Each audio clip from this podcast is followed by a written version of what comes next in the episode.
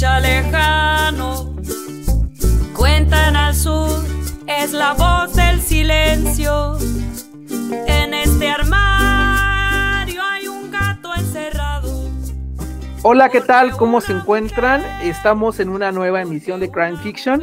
Y bueno, pues en este momento tengo el gusto de presentarles a Yusel Aguirre Bonifaz, quien va a ser parte ya de este programa, va a ser una presentadora junto con su servidor, eh, pues estaremos hablando de distintos temas y esto pues desde luego abonará para comprender eh, pues todas las temáticas que hemos estado tocando a lo largo de los anteriores podcasts. Y obviamente hay mucho más de qué hablar. Y en este caso pues bueno, ya me gustaría que se presentara ella, nos hablara un poquito sobre la visión que tiene de este programa y sobre todo pues el aporte que nos va a dar a este podcast Crime Fiction. Hola Cristian, bueno, hola a todas las personas que nos escuchan.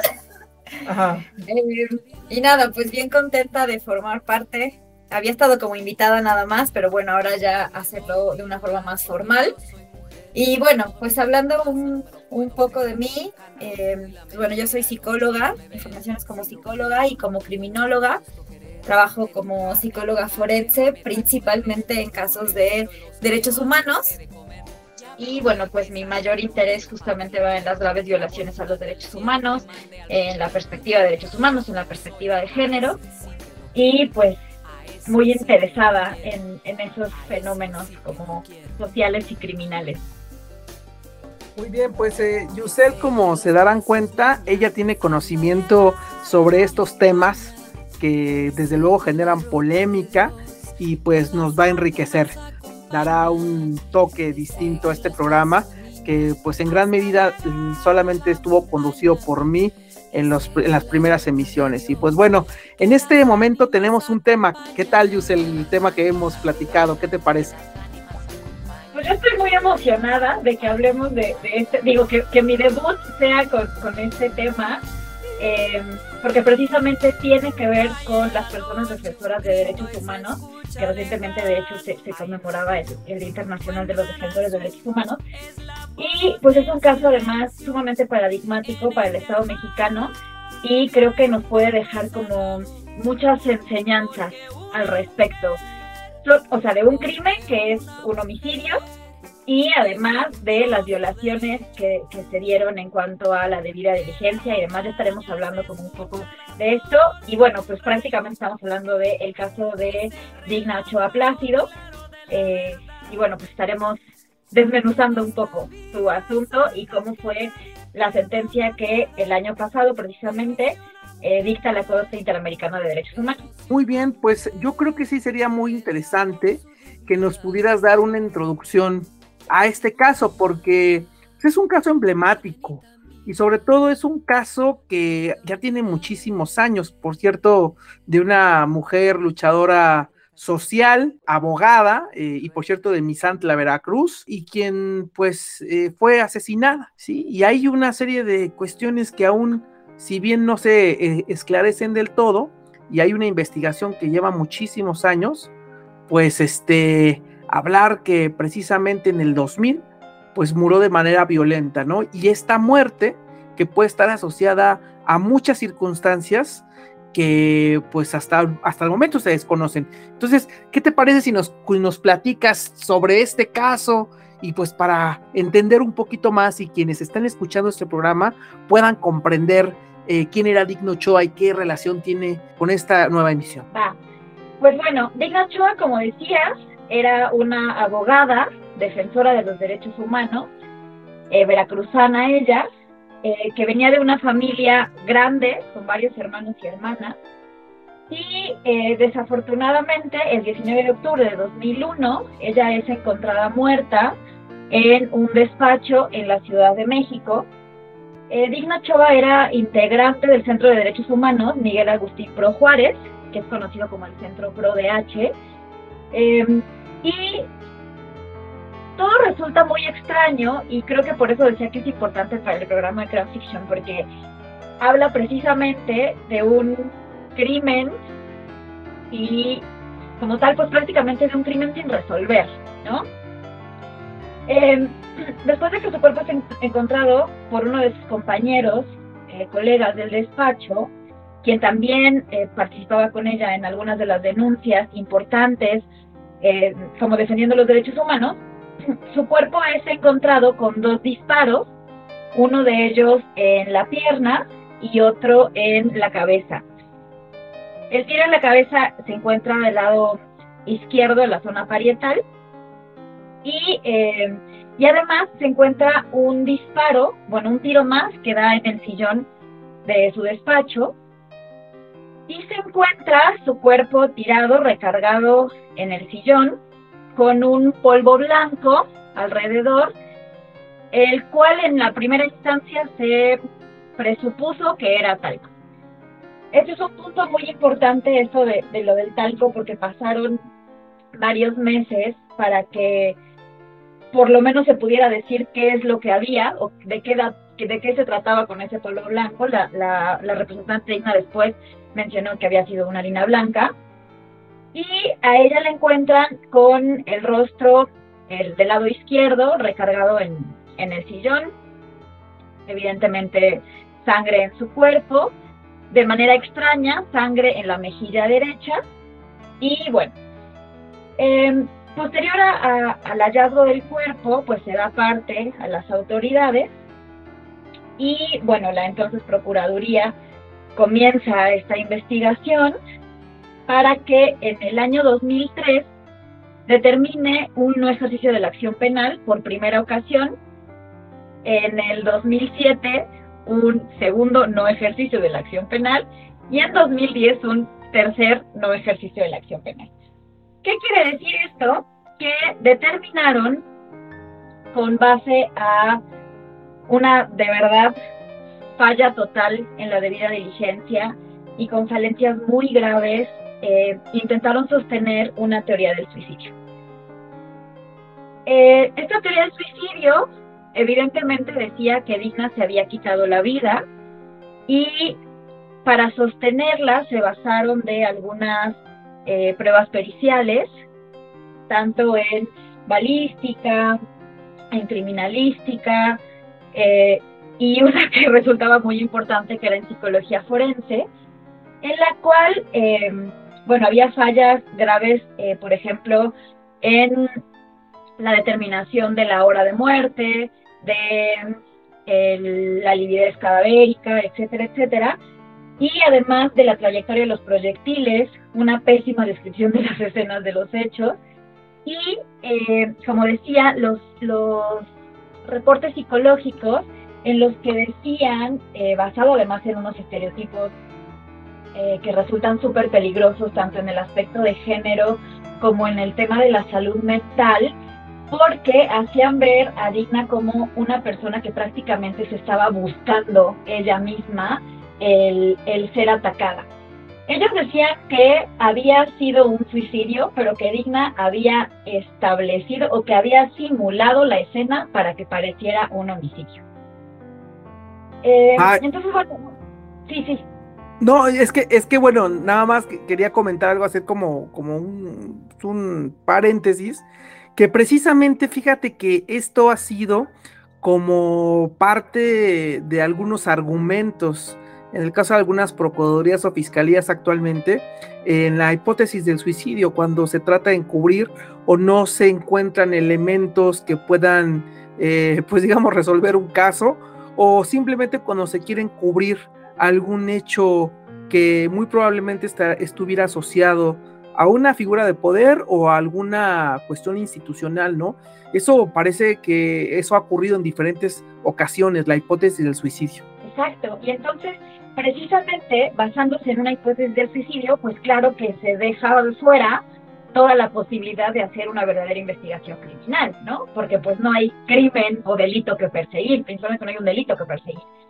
Eh, algo que, decía que me llama mucho la atención es eh, estos dictámenes en psicología. Digo, yo como psicóloga, eh, leer algo así me parece como sumamente denigrante a las víctimas. Quiero citar un pedacito de la sentencia que, que dicta la Corte Interamericana el 25 de noviembre del 2021 en el que dice que se observan los dictámenes de psicología forense y la describen como una persona exigente, religiosa y con un fuerte sentimiento de ira, entre otros. Otro dictamen eh, definía a la señora Digna Ochoa como una persona con relaciones interpersonales inestables, elucubrando además que podía parecer de histeria conversiva. Todo esto, eh, incluso mencionaban que Digna iba a terapia psicológica y que por lo tanto, este, pues sí, seguramente tenía tendencias suicidas y eh, incluso llegan a mencionar que de acuerdo a su relación de pareja atravesaba un momento conflictivo que la hacía encontrarse desprotegida, haciéndola vulnerable a no soportar el estrés. ¿De qué nos habla esto? Pues de una clara violación a la perspectiva de género, ¿no? Un uso de estereotipos de género exagerados en el cual eh, además están violando la Convención Belém do Pará, que tiene precisamente esta, esta fundamentación de hacer los estudios y las investigaciones criminales con perspectiva de género, más cuando es una muerte violenta de una mujer y una mujer defensora de derechos humanos, ¿no? Entonces, poniendo en el contexto, pues claramente, eh, por ejemplo, en el 2020 la Corte Interamericana de Derechos Humanos eh, mencionó que la Secretaría de Gobernación reconoció la muerte de 68 defensores de derechos humanos desde el 1 de diciembre del 2008 hasta 2018, perdón, hasta la, la, fecha del 2020, ¿no? Y, por ejemplo, en, en, la audiencia, una de las audiencias relativas a esta sentencia que les menciono, eh, una perito, representante de Amnistía Internacional, mencionaba que durante el gobierno de López Obrador habían existido 45 muertes, ¿no? Al momento de la sentencia o al momento de la audiencia, que fue en el 2021. Entonces, 45 eh, muertes de defensores de derechos humanos, ¿no? Entonces, ¿cómo todo este contexto de violencia en México y de considerar que las personas defensoras de derechos humanos son altamente vulnerables, ¿no? A cometer este tipo de actos, resultaba inaudito establecer eh, una, pues esta hipótesis, ¿no? De, del suicidio.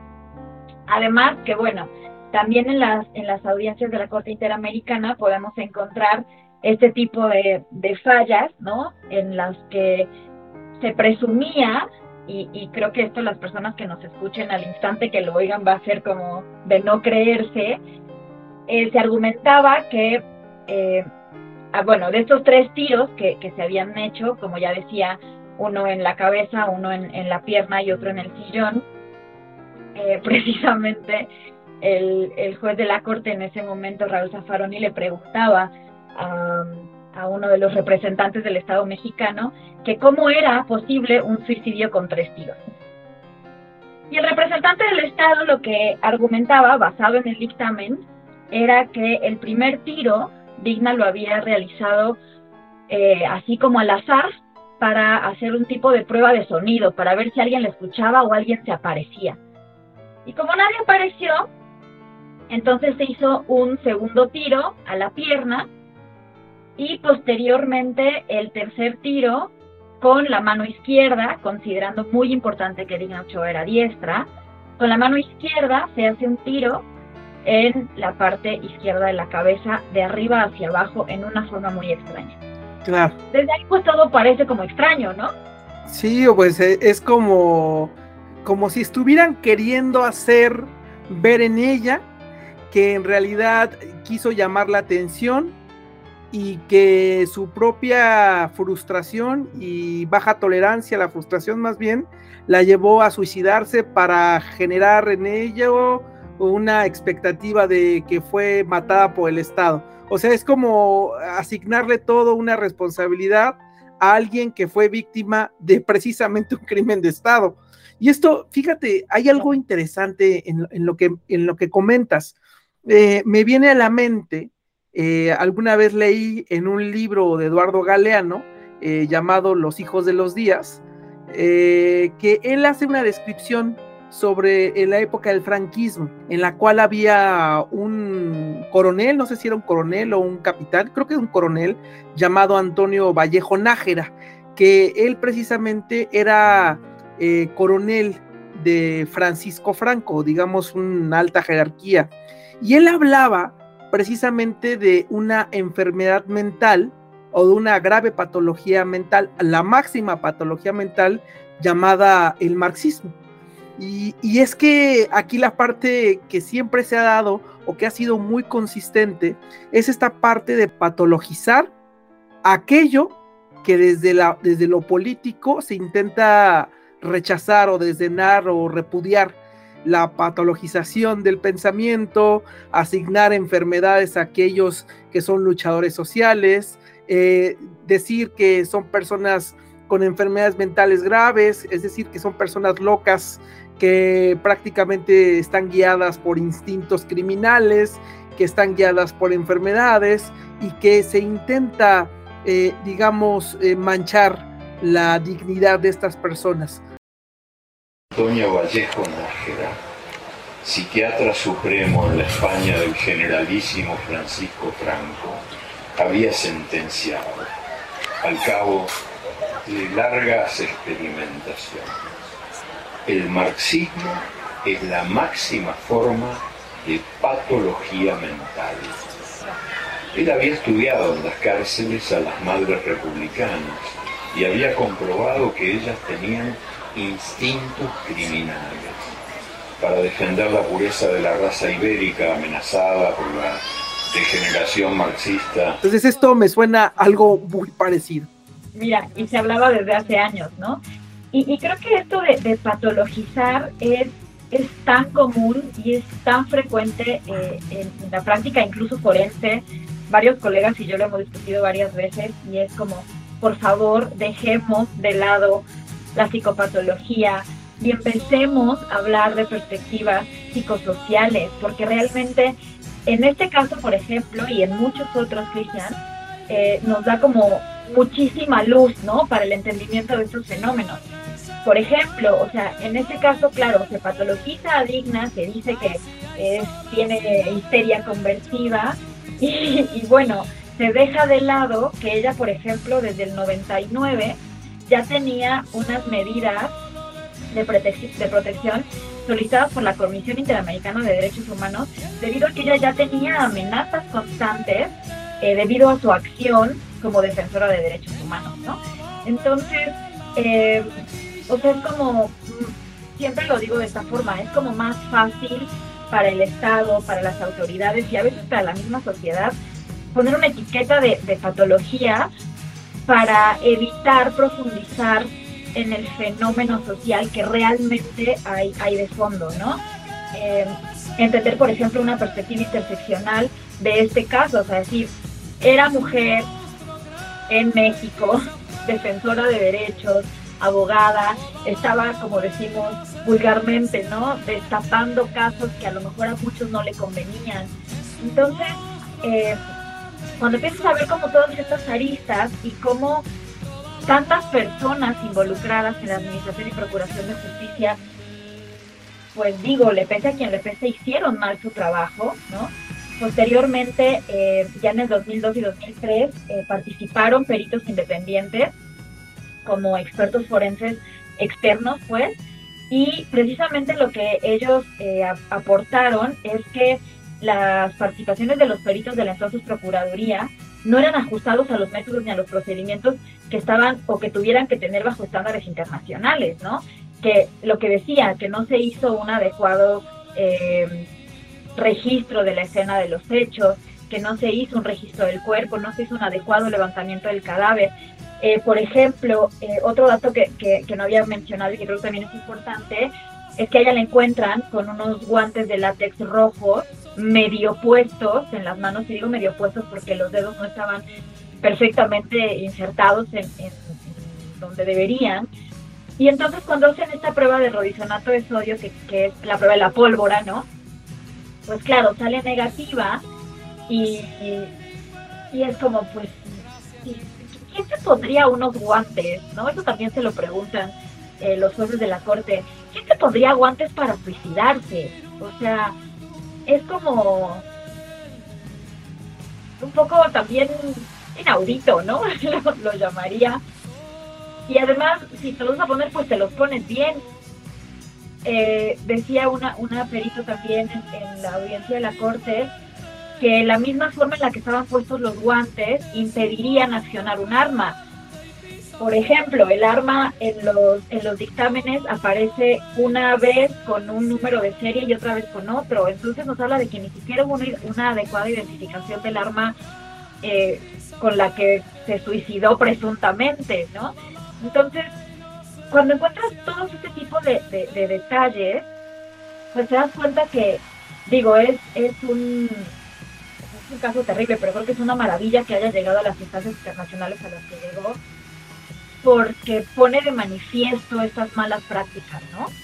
Sí, totalmente. O sea, sí, yo, yo también lo, lo veo como eh, una forma en que el Estado intenta usar todos los recursos a su alcance para encubrir o inclusive para propiciar el asesinato de alguien que fue una luchadora social y pues fincarle toda la responsabilidad, ya sea por una patología, por cualquier otra consideración, a alguien.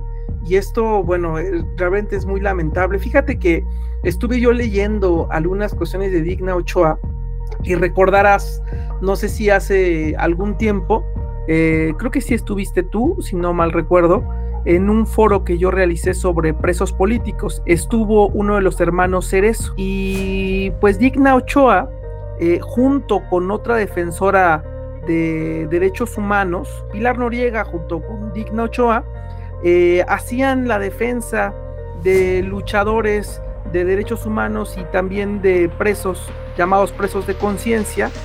Y justamente eh, Pilar Noriega fue la encargada del caso de los hermanos Ceres Contreras y que en algún momento fueron, bueno, unos estudiantes eh, pues acusados de terrorismo, de colocar bombas en una sucursal de Banamex en la Ciudad de México. Bueno, pues estos casos llevaban estas dos abogados, tanto Digna Ochoa como Pilar Noriega, defensa de los pueblos eh, zapatistas, la defensa de presos de conciencia, la defensa de luchadores de derechos humanos y gente que en algún momento se encontró pues con el larguísimo brazo del Estado, ¿no?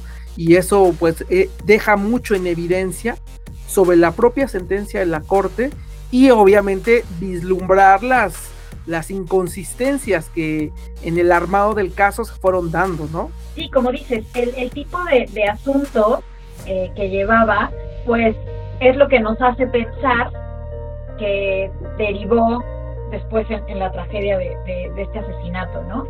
Y justamente como no conviene, como lo, que venimos diciendo, ¿no? Como no es algo que, que repercuta de manera positiva en el Estado, pues lo que se hace es señalar, devaluar a la víctima. Incluso, por ejemplo, se llegó a decir o se llegó a, cuestionar si realmente Digna era, era abogada, ¿no? De, tal suerte que el hermano, uno de los hermanos de Ochoa, tuvo que presentar cédula profesional como, como abogada ante la corte para para acreditar que efectivamente su hermana tenía el conocimiento y tenía la, la, autorización ¿no? legal de participar en ese tipo de, asuntos.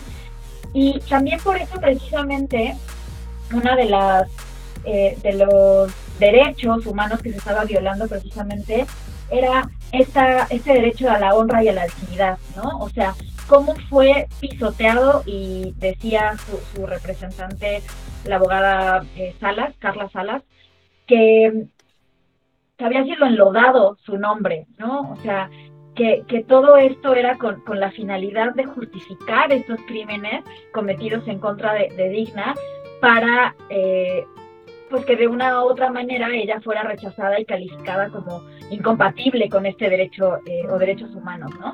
Entonces, pues sí, pareciera que, que si nos damos cuenta, acá no es un mensaje únicamente hacia la persona y hacia las víctimas, que en este caso son los que llevaron eh, este asunto, que son los familiares de Digna, sino es como un mensaje mucho más amplio, ¿no? Como un mensaje a, a todas las personas defensoras de derechos humanos, a todas las personas que, que hablan, que se levantan, que opinan, porque el mensaje es como no hables, ¿no? Y creo que eso en un país como México en el que tenemos de los primeros lugares en asesinato, por ejemplo, a periodistas y a personas defensoras de derechos humanos, eh, pues bien grave, siendo que somos uno de los países de la región Latinoamérica con mayor índice de violaciones también a los derechos, ¿no? Sí, sí, definitivamente. Fíjate que, que sí eh, fueron muy como complejos los casos en los que estuvo en investigación Digna Ochoa. Y tú recordarás, eh, por ejemplo, los conflictos comunitarios que se dieron en Guerrero. Eh, estos conflictos y alguien, un antecedente interesantísimo y que yo creo que lo recordarán algunas de las personas que escuchen este podcast sobre la masacre de Aguas Blancas. Y esto es un conflicto, pues ahí interesante, de un grupo eh, armado que fue, pues digamos, este, instigado por el propio Estado mexicano para enfrentarse, pues con otro grupo, ¿no? Con un grupo que precisamente derivaba de alguien que, o de, de más bien de una ideología contraria al propio Estado. Y precisamente fue Digna Ochoa quien ella estuvo haciendo o visibilizando las graves violaciones a derechos humanos en el caso de la masacre de Aguas Blancas y donde por cierto murieron casi una veintena de campesinos. Y bueno, y sobre todo campesinos que fueron asesinados por entes estatales, por la propia policía estatal de Guerrero.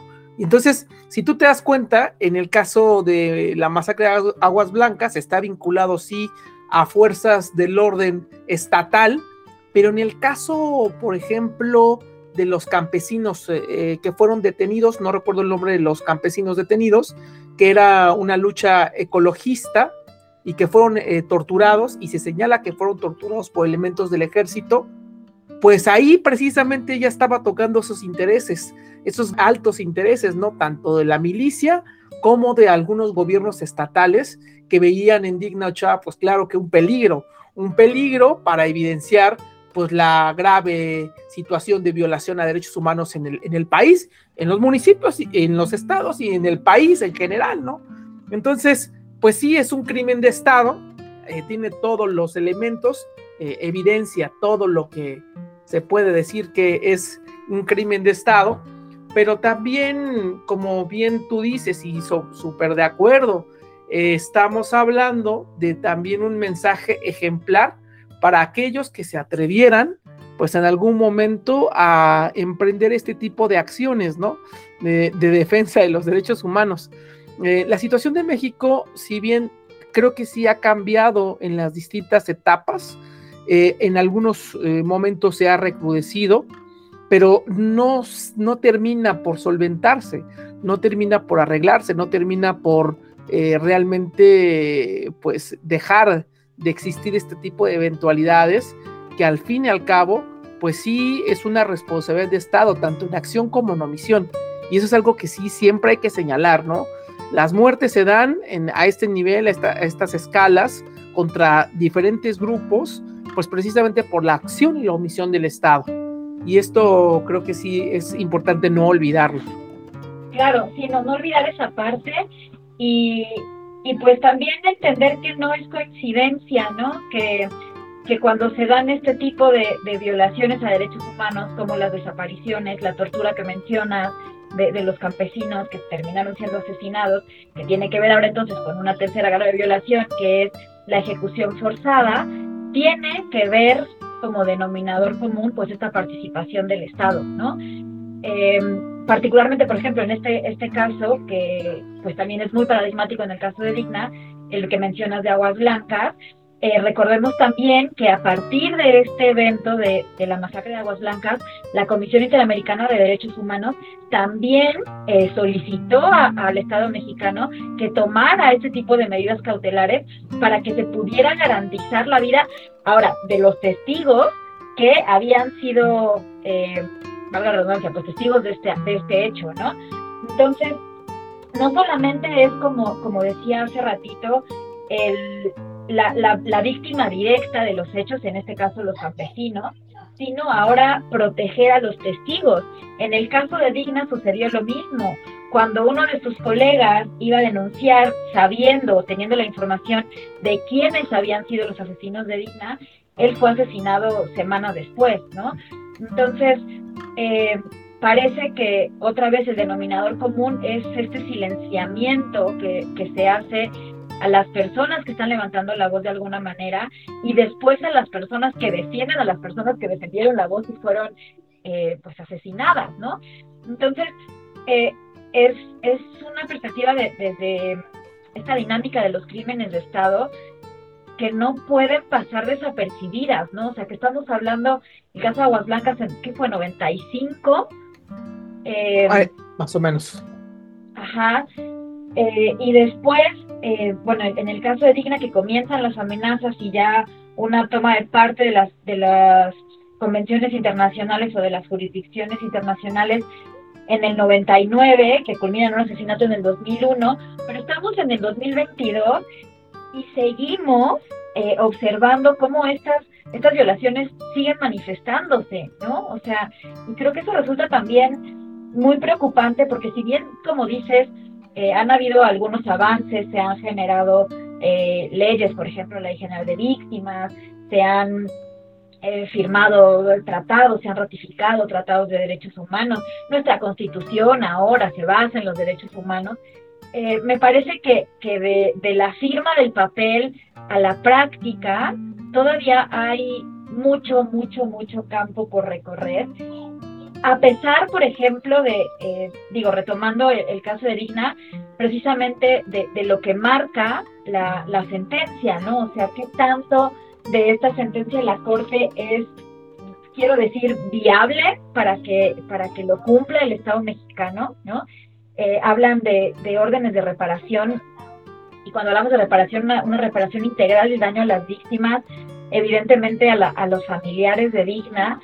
Eh, y, esta sentencia de la Corte que va desde, digamos, lo más básico, ¿no? Como el dar el, nombre de Digna Ochay Plácido a una calle en, Veracruz, este, hacer un acto público de reparación, eh, claro, lo primero es que, se promueva la, la, onda de continuar con las investigaciones, que se reabra el caso, es decir, y de ahí, bueno, todo lo que tiene que ver con, con elementos ya de políticas públicas, ¿no? O sea, hacer una campaña para reconocer las labores de los defensores de derechos humanos, establecer un fortalecimiento del mecanismo de protección de los defensores de derechos humanos.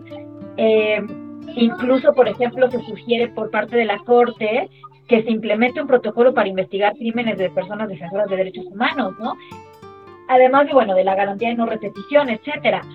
Pero me parece que este tipo de, obligaciones que ahora tiene el Estado y que de hecho tenía, bueno, un año para, para llevarlas a cabo, híjole, yo me preguntaría ahorita, justamente hace un, mes, ¿no? Menos de un mes, se cumplió la, el año de, de que se dictó esa sentencia y pues creo que poco se ha realmente implementado, ¿no? Al respecto de lo que, lo que sentenció la Corte Interamericana.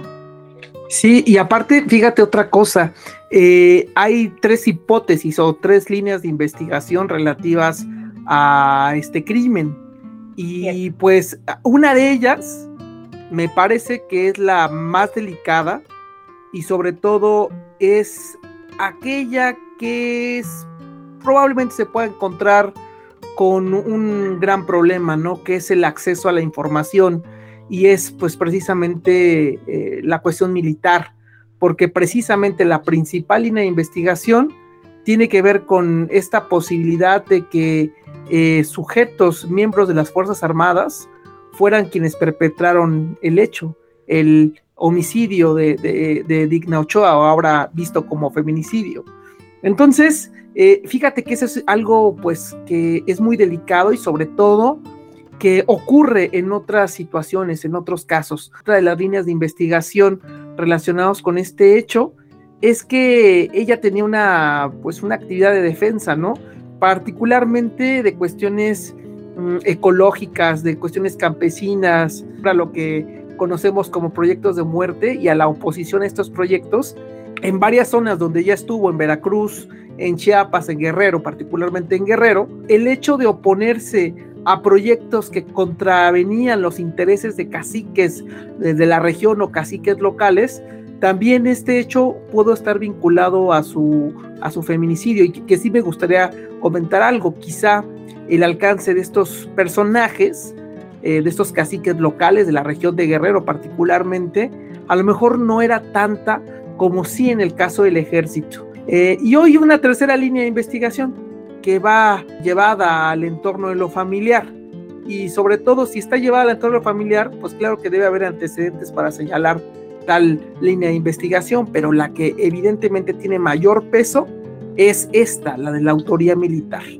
Y bueno, pues con ello yo creo que eh, se hace mucho más complejo el acceso pues a, la justicia, ¿no? Y llegar a esta verdad histórica, ¿no? El Estado mexicano hasta hace unos años destapó este asunto que claro que ya se había encarpetado y se había tratado de pues disminuir su efecto y bueno, ofreció una, una, disculpa pública por el asesinato, por este trato que se le dio a la investigación del feminicidio de Digna Ochoa como pues un suicidio simulado y sobre todo este enlodamiento de la memoria de Digna Ochoa como luchadora social. Exactamente. Esas, esas tres líneas de investigación que, que mencionabas, que precisamente tienen que ver con la línea de la milicia, la línea de guerrero y la línea del entorno familiar, social y laboral, parecía que, que también la Procuraduría como de, de, muchas maneras trataba de, eh, pues de desajustarla, ¿no? Desbalancearla ahí para, para que fuera perdiendo fuerza.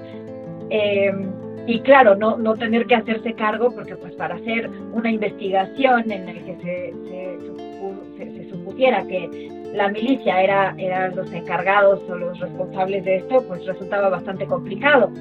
Eh, pero también en este sentido recordar que las representantes de Digna en algún momento mencionaron que eh, dentro de las amenazas que ella había tenido en, en los años posteriores, en alguna ocasión también se vio enfrentada con elementos de, de la zona militar ¿no? de, de, esa región. Entonces, pues también apuntaba un poco que, que, como dices, esa línea de investigación tenía que ser fuerte, ¿no? O sea, tenía que realmente explorarse de, la manera correcta. Pero volvemos al, al punto, ¿no? O sea, de acuerdo a que hubo fallas en toda esta debida diligencia, pues claramente que era muy complicado establecer que, eh, que esa línea realmente tuviera, tuviera mayor fuerza, ¿no? Entonces, de repente caemos nuevamente en ese discurso mucho más sencillo de responsabilizar, por ejemplo, el entorno familiar. Eh, incluso en algún momento fue señalado prácticamente como sospechoso uno de sus hermanos también, eh, cuando trataban de buscar en cuanto a su entorno social, pues precisamente sale el aspecto de su vida religiosa, el aspecto de, los conflictos de pareja, y pues claro, en la relación eh, laboral, pues fue como lo que tenían mucho más fácil, ¿no? Decir, eh, bueno, pues sí, pues como se dedica a esto, pues seguro tiene demasiados enemigos. Pero, pero en ninguna de estas líneas, eh, de, la tercera, por ejemplo, de la familia, el aspecto social y laboral, eh, la fiscalía no, no pudo encontrar realmente ninguna fuerza que vinculara este tipo de, aspectos en la vida de Dina que se relacionaran realmente con su muerte, ¿no? Entonces, pues estas líneas se les estaban, eh, perdón por la expresión, pero cayendo a pedacitos, ¿no? Claro. Fíjate que, también esto me remonta al caso La Normal Isidro Burgos, donde también hay un señalamiento en el actuar del ejército y es obvio que el ejército mexicano pues es un poder, ¿no? Y que tocar esos intereses es realmente muy complejo. Y sobre todo que es un tema incluso hasta tabú para el propio Estado para hablar de ello, ¿no? Porque pueden poner en riesgo la propia integridad de un Estado. Híjole, sí es un tema bien complejo y sobre todo que pues no se sabe aún y a pesar de los muchos años que han eh, pasado, pues creo que seguiremos sin saber qué fue lo que realmente ocurrió y qué estuvo vinculado a este hecho. Sí, digo, habrá que, que esperar, ¿no? Como el seguimiento que se da de esta sentencia, que, bueno, repetir que tiene recién un añito cumplido, en que se, se, emitió y se firmó por los jueces de la Corte, pues ver, ver cómo responde el, el Estado, el seguimiento que hace la Corte en cuanto al cumplimiento de, de las obligaciones que, se le están imponiendo al Estado mexicano. Y nada más, eh, digo, a lo mejor ya para, para cerrar, establecer, bueno, finalmente, después de todo esto, eh, llevo mucho tiempo ahorita hablando de los derechos humanos y decir, bueno, lo, lo que finalmente establece la Corte en cuanto a los derechos violados, em, están basados en la Convención Americana de los Derechos Humanos y em, dicen que se violaron eh, las garantías judiciales, la honra y la dignidad, la protección judicial, el derecho a la vida y el derecho a la integridad personal, ¿no? De entrada, y creo que pues son derechos bien importantes. Eh, los primeros tres, las garantías judiciales, la honra y dignidad y la protección judicial, eh, son en perjuicio de los familiares de Digna y la protección judicial, el derecho a la vida y a la integridad personal, eh, también en, en favor de Digna Ochoa, ¿no? Entonces, entender que si nosotros vamos a estudiar un poquito las sentencias que han hecho al Estado mexicano, van mucho en ese sentido, ¿no? Ahorita mencionabas el, caso de los, estudiantes de Ayotzinapa, que digo, yo también, el, tiempo lo dirá, ¿no? A ver si después estamos hablando de una sentencia nuevamente en cuanto a, este caso hacia el Estado mexicano. Y pareciera que las violaciones a, los derechos van en la misma dirección, ¿no? O sea, eh, no se está garantizando eh, un proceso judicial adecuado, no se están garantizando los derechos de las personas y mucho menos de eh, las personas que tienen ciertas características, ¿no? En este caso, como la Defensoría de los Derechos, eh, en cualquiera de, sus manifestaciones, ¿no? Hablando de derechos ambientales, de eh, lo, que hablábamos ahorita de, de los ecologistas, etcétera, entonces, otra vez, ¿no? Parece que, el foco rojo en el país está en, ese sentido y pues hay que estar muy alertas también en eso y seguir estos casos que, como mencionábamos al principio, pues resultan paradigmáticos en, el Estado mexicano. Y pues bueno, creo que ese sería como el, el punto, ¿no? o la tarea que nos quedaría a todos nosotros.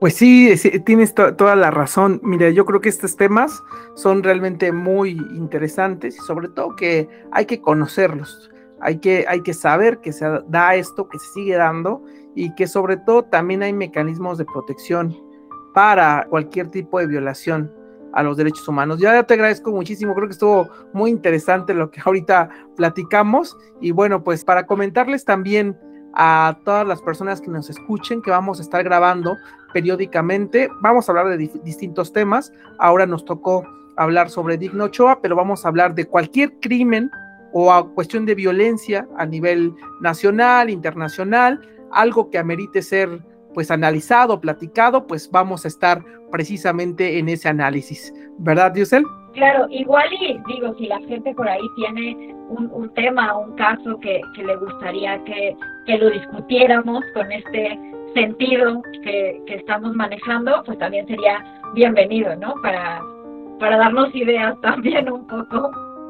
Claro, pues así es. Y les voy a dejar el WhatsApp, pues ahora sí que de, la, de nuestra emisión, para que nos puedan escribir y cualquier comentario nos puedan mandar un mensajito y si hay esa inquietud, precisamente como dice Yusel, para que podamos hablar de algo, pues lo, lo, hagamos, ¿no? Y, tomar en consideración, pues, estas, estas peticiones. El WhatsApp, para quienes más bien no nos escuchen de México, es más 52, que procede de un 55, 25, 76, 79, 55. Nuevamente, más 52, 55, 25, 76, 79, 55 para que nos puedan mandar sus comentarios, sus sugerencias y con mucho gusto tomarlas en consideración. Pues muchísimas gracias por habernos escuchado. Muchas gracias, Yusel. Pues muchas gracias, Cristian. Eh, y bueno, pues saludos para todas las personas que nos escuchan. Espero que hayan disfrutado este ratito y pues por aquí estaremos frecuentemente. Y bienvenida, bienvenida a, a que te incorpores a Crime Fiction. Gracias. Bueno, pues muchísimas gracias a todos y a todas y nos estamos viendo eh, posteriormente en una nueva emisión de Crime Fiction.